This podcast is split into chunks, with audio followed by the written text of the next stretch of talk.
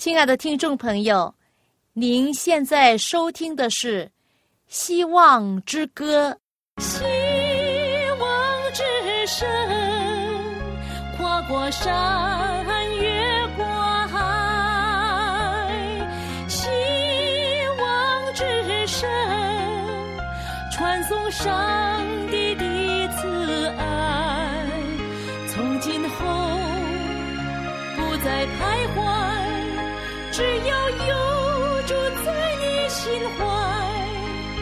从今后不再是我，因有主赐给的希望。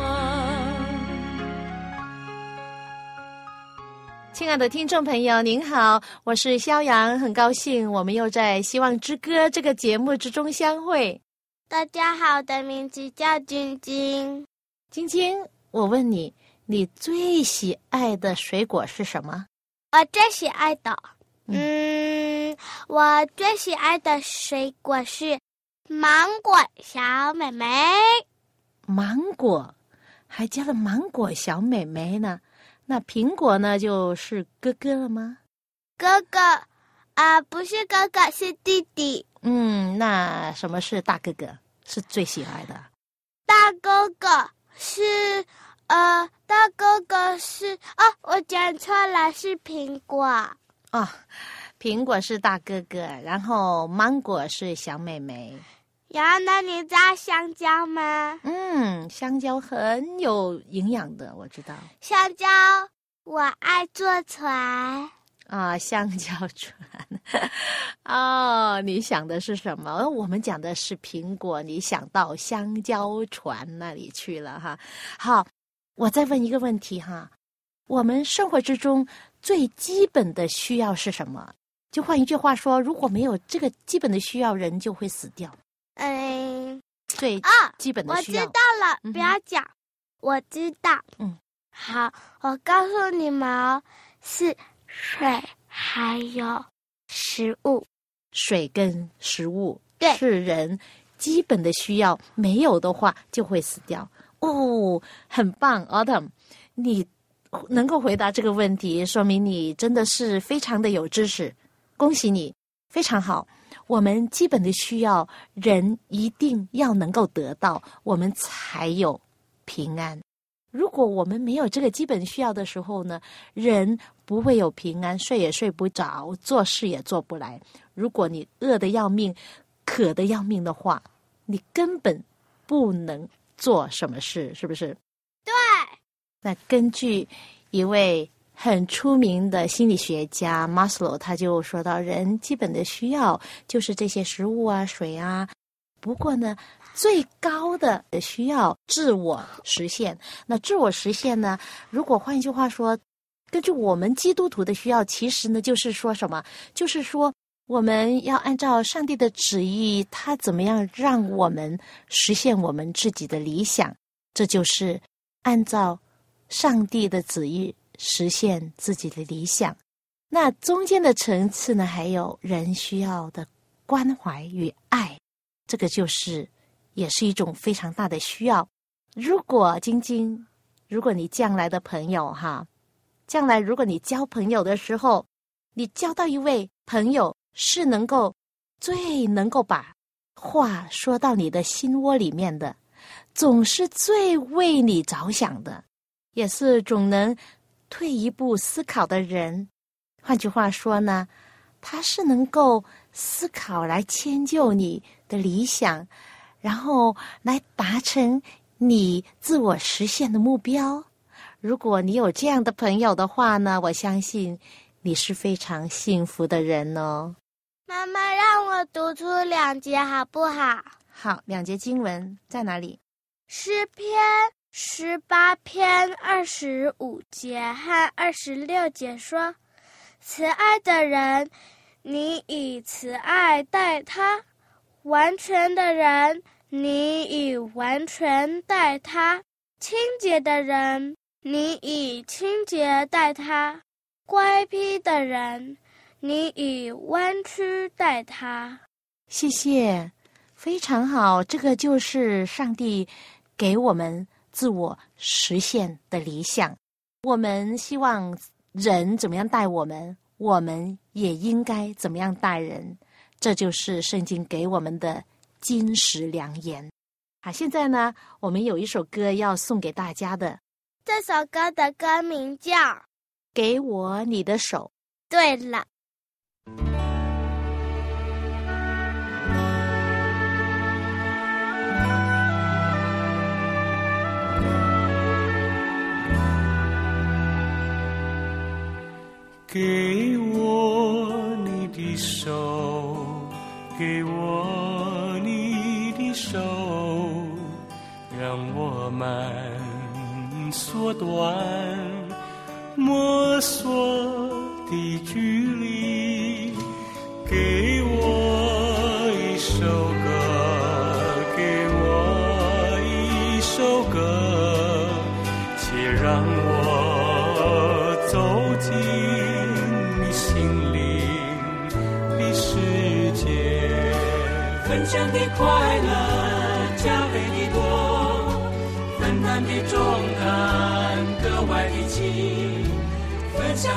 快乐加倍的多，分担的重担格外的轻。给我你的手，给我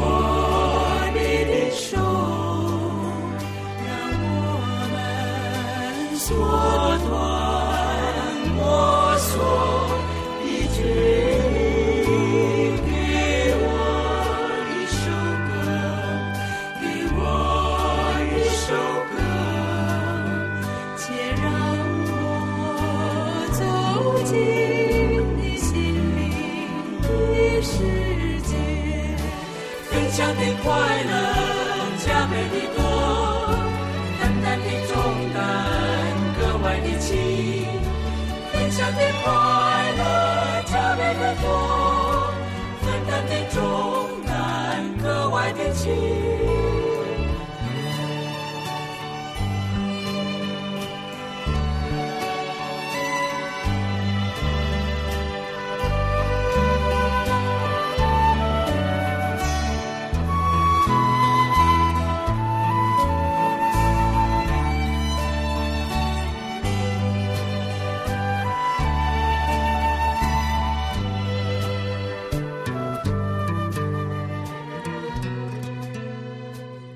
朋友，给我你的手，让我们的距离能够每一天都能够拉得紧，拉得靠近，与上帝的关系也更加的靠近。好像我们的故事亚伯拉罕一样，他跟上帝密切的关系，使得他能够成为我们的信心之父。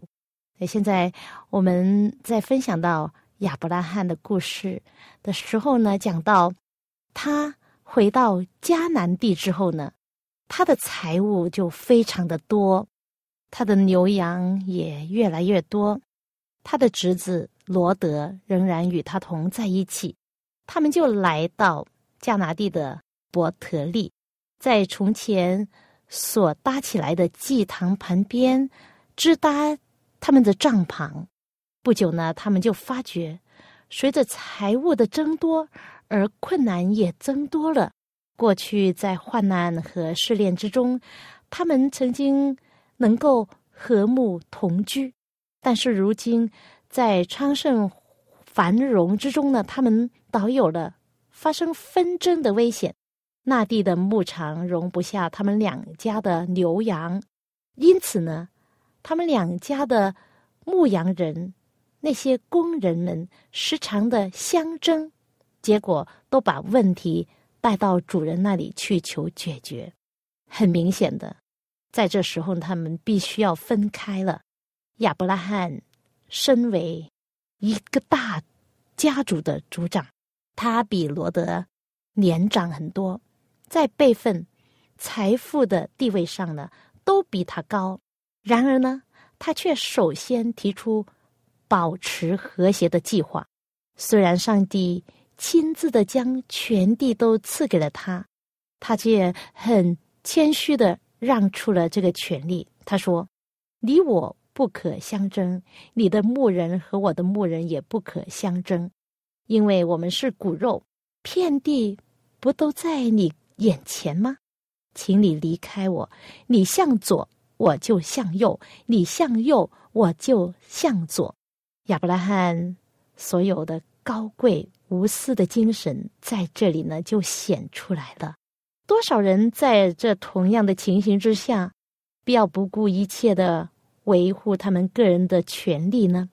多少家庭因而离散？是的，亚伯拉罕说：“你我不可相争，因为我们是骨肉，不但是有亲属的关系，也同样是敬拜真实上帝的人。上帝全世界的儿女都属于一个大家庭。”应当具有这同样的仁爱和谐的精神。我们的耶稣教训我们说：“爱弟兄要彼此亲热，恭敬人要彼此推让。”是的，我们如果能够养成始终如一的礼貌，乐意善待他人，正如我们希望别人对待我们一样，那么人一生的痛苦。大半就可以免除了吧。圣经也告诉我们说，不求自己的益处，这样的人呢，必会留心听上帝的吩咐。上帝说，个人不要单顾自己的事，也要顾别人的事。我就想起，这个就是一种无私的精神。其实啊，这个精神是从耶稣来的。是我们每一个人都要效学的。虽然罗德发达的原因乃是在于他和亚伯拉罕的关系，但他对于自己的恩人亚伯拉罕却没有一点的感激之心。他如果有谦让的心，就必会请亚伯拉罕先选择他的地方。但是他没有这样做，反而自私的企图占尽一切的利益。圣经告诉我们说，罗德举目看见约旦河的全平原，直到索尔，都是滋润的，如同耶和华上帝的院子，也像埃及地。那当时的那个埃及地呢，是非常肥沃的土地，非常的漂亮。所以呢，在巴勒斯坦，约旦河乃是最肥美之地方。人一看见这地方呢，就会想到失去的乐园。这地与他们最近离开的那个尼罗河所浇灌的埃及的平原是一样的美丽，一样的富饶。那里有富足壮丽的城市，有繁华的市场，吸引人去买卖。罗德为了世俗的利益。仅忽略了那里必要遭受到道德和属灵的灾祸，所以呢，他不加重视，就选了约旦河的平原，渐渐的挪移他的帐篷，直到索多玛城。那当时索多玛城是一个罪恶的城市，充满了很多不良的作风，他竟然没有预见出。罗德离开之后，上帝又应许了巴拉罕，将全地赐给他。以后呢，他将他全家的帐篷又挪移到希伯伦，在那里支搭居住下来。亚伯拉罕被四维的列国尊为强大的王子和精明能干的族长，他没有与邻近的人隔绝。他的生活和品格，既与那些拜偶像的人显然不同，就为他的真信仰起了有效的作用。他效忠于上帝毫不动摇，同时呢，他的殷勤和仁慈也引起了众人的信任和友谊。他那真正的伟大博得了他们的敬仰和尊敬。亚伯拉罕并没有把他的信仰当作是一种宝贵的。宝物来保存起来，专供自己享受。真正的信仰不是这样保存的。当主耶稣住在我们心里面的时候，我们就不能隐藏他所灵格所发出的光辉，而那光辉也是不会消逝的。反之呢，那蒙蔽心灵之自私和罪恶的云雾，既天天呢被这公日的日头的光芒所驱散，那光呢就比越照越明。这就是做基督徒的这种的福气和本分。亚伯拉罕跟他一家就平平安安的住在那里。他突然有一天呢，从一个逃亡的人得知，他的侄子罗德遭遇了灾难。亚伯拉罕没有因为他忘恩负义而不去救他。他听了这个消息呢，反而爱心发动，决心去营救他。亚伯拉罕首先呢，他祈求上帝的指示，于是呢，他就准备作战。他从自己家里召集了三百一十八个仆人，都是受过训练、敬畏上帝、服侍主人、精通武艺的人，还有他的联盟，就是他们当地的那些。部下那些呃部落都是跟他有很好的关系，跟他是朋友，他们一同的联盟起来，一同的追赶那些呃伤害罗德的军队。那终于呢，他们就胜利了。他们这一次的胜利呢，亚伯拉罕呢就归功于爱他的上帝，他相信是上帝使得他获胜。我可以想象。亚伯拉罕当时的心情就是说：“上帝啊，感谢你，我的一生不会让你失望的，因为你使我常常得胜。”当这个胜利者来到索多玛城附近来营救罗德的时候，索多玛王还有他的从者就出来迎他，他请亚伯拉罕把一切的财物拿去。只要把俘虏还给他就可以了。按着作战的惯例，战利品是属于战胜者的。但是呢，亚伯拉罕这一次出征，并不是为了要得财力，所以呢，他不肯从遇难的人身上得到这些财物，只是主张他的联盟者可以收到他们应得的部分。我就想，很少人呢。在遇见同样的试炼的时候，会像亚伯拉罕那样显出这么高尚的品格，也很少人能够胜过这个可以获得大量战利品的试探呢。亚伯拉罕的榜样，对于我们有自私的心的人呢，其实呢，真的是一种责备哦。是的，我们要学习他，要看重公义和人道。他的行为已经把“爱人如己”这一句话的格言表现出来了。他说：“我已经向天地的主、至高的上帝耶和华起誓，凡是你的东西，就是一根线、一根鞋带，我都不拿，免得你说我使亚伯拉罕富足。他不要人以为他出征乃是为了。”图谋财力，或者是以为他的发达是由于他们的后代。其实上帝已经应许赐福给亚伯拉罕，所以呢，这一切当将荣耀归给上帝。亚伯拉罕就这样愉快的回到了自己的帐篷和牛羊那里，但是他的心中的种种忧虑还是放不下。他是一个爱好和平的人，尽可能的避免。仇恨纷争，所以呢，他一想起最近所见到的杀人流血的景况呢，就非常的不安。他又想起他所打败的那些人呢，会再来侵略迦南地，并以他为报复的目标。他就在那安宁的生活里面，似乎呢就被迫害了。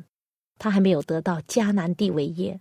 而现在呢，也无法希望有一个儿子来应验上帝的应许。亚伯拉罕在夜间的异象中，又听见上帝的声音。就在这时刻，就在他的心灵没有平安的时刻，上帝柔和的声音就临到他，向他说：“亚伯拉罕，你不要惧怕，我是你的盾牌，必大大的赏赐你。”但是亚伯拉罕因为前途渺茫，心情非常沉重，以致他这时候不能像以前一样毫无疑问的相信这个应许。他求上帝给他一个可靠的凭据，证明这应许呢必要实现。他想，如果上帝不赐给他一个儿子，那么这立约的应许怎么能够实现呢？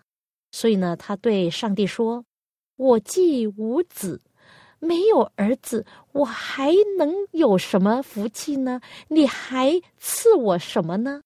他也说：“那这样吧，上帝。”那生在我家中的人就是我的后裔了。他打算收他忠心的一个仆人，叫以利以谢为继承的人，收他为儿子，来承受他的产业。但是上帝向他保证：不是，不是，不是你的仆人以利以谢，乃是你自己亲生的儿子来承受你的产业。于是呢，上帝领他到帐篷外面，叫他向天观看天空中闪烁的众星星。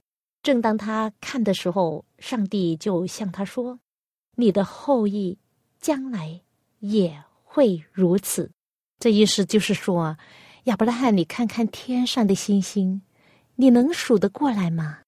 不能，是不是？你将来的后代也是一样。很大很大的，很大的族类，你数不过来。上帝给你的福气也是非常非常大的。因此，在圣经里面讲到说，亚伯拉罕信上帝，这就算为他的义了。这就是因信称义的来源。因为相信，我们就能够成为义人。亚伯拉罕在迦南地居住了将近二十五年之后，上帝又向他显现，又对他说：“我是全能的上帝，你当在我面前做完全的人。”哦，亚伯拉罕听了这话，便俯伏在地上敬拜他。上帝又对他说：“我要与你立约，你要做多国的父。”那其实呢，这以前呢，他的名字叫。亚伯兰，那上帝呢？要为他起一个新的名字。这名字的意思就是多国的父，叫亚伯拉罕。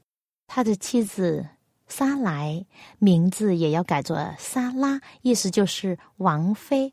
上帝说，因为他要做多国的母亲，多国之母，必有百姓的君王从他而出。这个是多大的福气！上帝要给他们的。上帝真的是亚伯兰的好朋友，他好像就好像无话不说一样，常常的来到亚伯拉罕的身边，显现给他，与他共话。我可以想象亚伯拉罕和莎拉他们是何等的充满感恩的心，他们的心是属于上帝的。他们虽然在旷野漂流徘徊，不过上帝没有离开他们，一直的与他们同在，因为他们信靠上帝，他们才能够在这个旷野里面停留这么久，一直的顺从上帝吩咐的一切话。现在我想起一首歌，这首歌的名字叫《只有感谢》。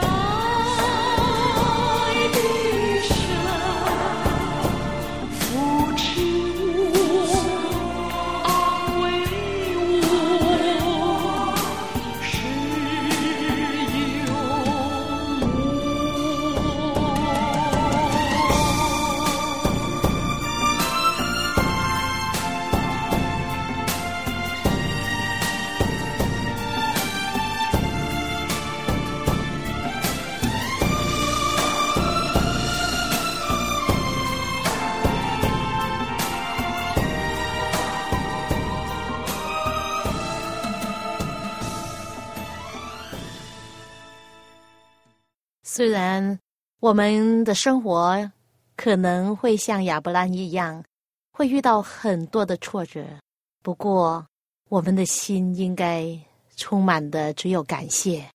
是的，记住，上帝是我们的牧者，上帝是我们的上帝，他知道我们一切的需要。我们因为有他，我们就值得感恩，还有将我们的感恩。也散发出去，好像光一样，让别人也看出我们的生活充满感恩的生活，让他们也感染到，原来有上帝的人生就是一种感恩的人生。好，谢谢您的收听，我们下一次《希望之歌》的节目之中再会吧。他就是道路真理，他就是。生命，有一天你也被吸引，仰望他，愿做他朋友。